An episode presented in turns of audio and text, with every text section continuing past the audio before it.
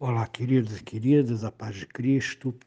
Espero que você esteja passando muito bem na presença de Deus. Quero convidar você para meditar na Escritura, carta de Paulo aos Efésios, capítulo 5, verso 3, que diz assim: Mas a impudicícia e toda sorte de impurezas ou cobiças nem sequer se nomeie entre vós, como convém a santos. Bom, a palavra impudicícia, ela também pode ser traduzida como devassidão. Impudicícia é falta de pudor, falta de moral, imoralidade, indecência no sentido sexual falta de honra, desonestidade.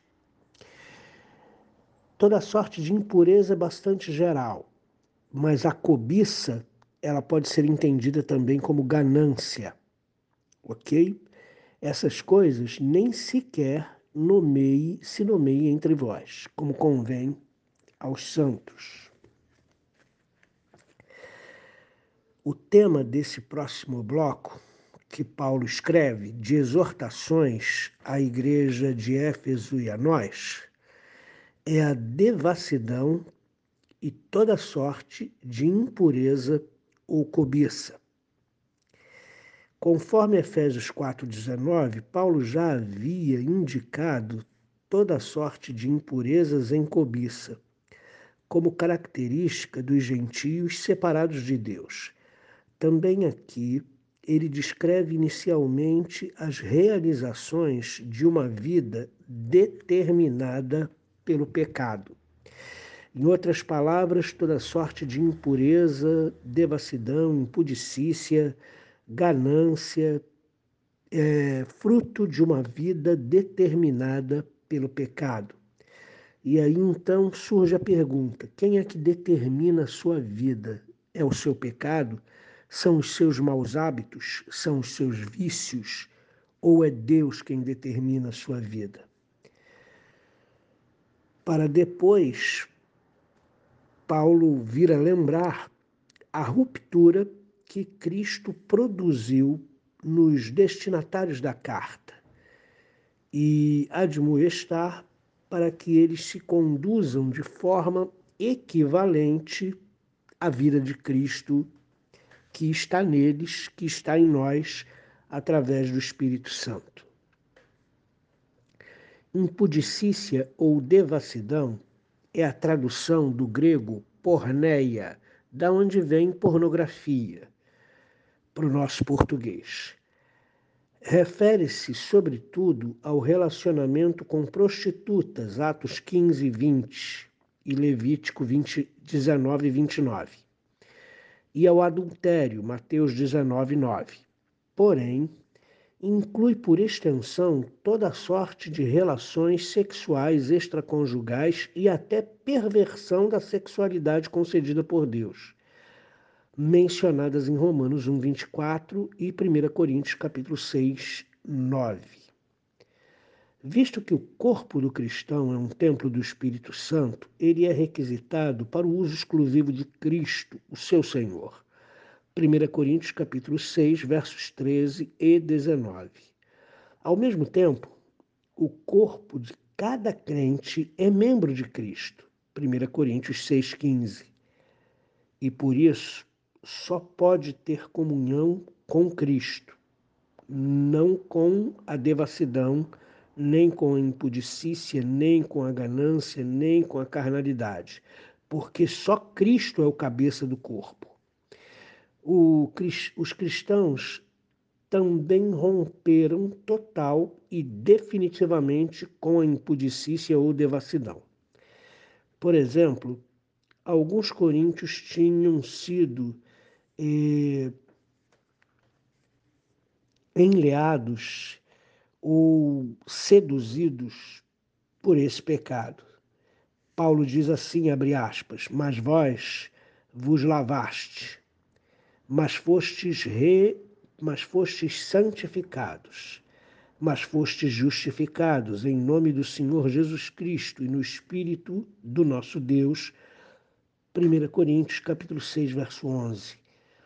A separação de tais amarras, como a devassidão, impudicícia, ganância e toda sorte de impurezas, deve ser preservada na vida do crente, pois o conhecimento básico da doutrina cristã inclui a consciência do fato de que os injustos não herdarão o reino de Deus. Os que praticam a impudicícia, os que praticam toda sorte de impureza, os gananciosos não herdarão o reino de Deus. Aos injustos pertencem, entre outros, os devassos, os idólatras, os, os adúlteros, os rapazes de programa, os abusadores de meninos, os ladrões, os avarentos e assim por diante. Embora a devassidão ou impudicícia tenha sido colocada enfaticamente no começo, Paulo amplia a exortação para toda sorte de impureza. Isso inclui pensamentos, isso inclui intenções do coração.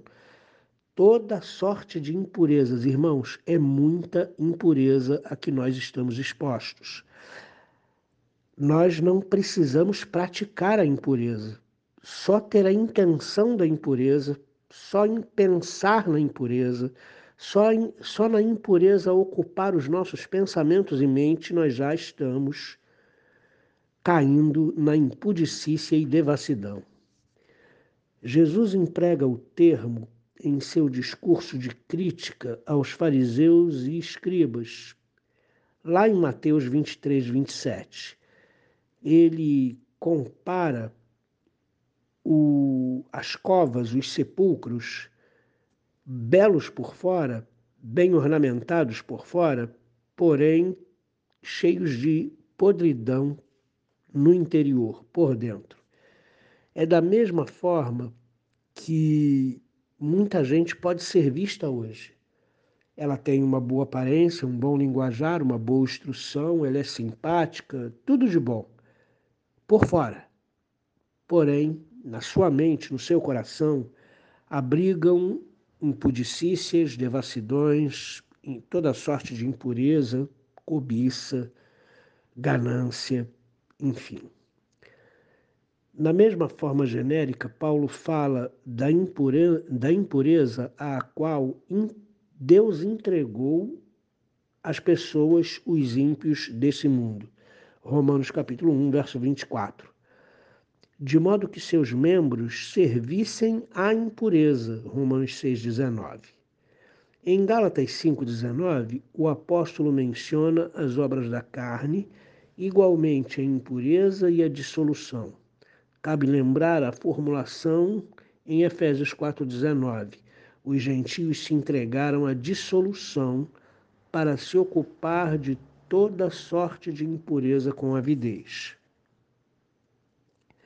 Também aqui, Paulo cita a cobiça, que pode ser traduzida também como ganância diretamente ao lado da devassidão e da impureza. De forma que, como em Efésios 4,19, há um perigo tremendo da busca desenfreada por satisfação sexual e por enriquecimento material. Essas coisas são vistas em conjunto. Em outras palavras, sexo e dinheiro não podem dirigir a sua vida, nem a minha, ok? sexo e dinheiro são importantes. O sexo é uma dádiva de Deus e o dinheiro nós precisamos para sobreviver, o dinheiro lícito, o dinheiro justo. Mas eles não podem ser a razão da nossa vida. A razão da nossa vida é Deus. Uma prática de vida assim descrita, a qual os ímpios uh, se renderam de forma obtusa, não deve nem mesmo servir de assunto para conversas no meio da reflexão da igreja, no meio do povo de Deus. A libertação dos vícios do velho homem antecipada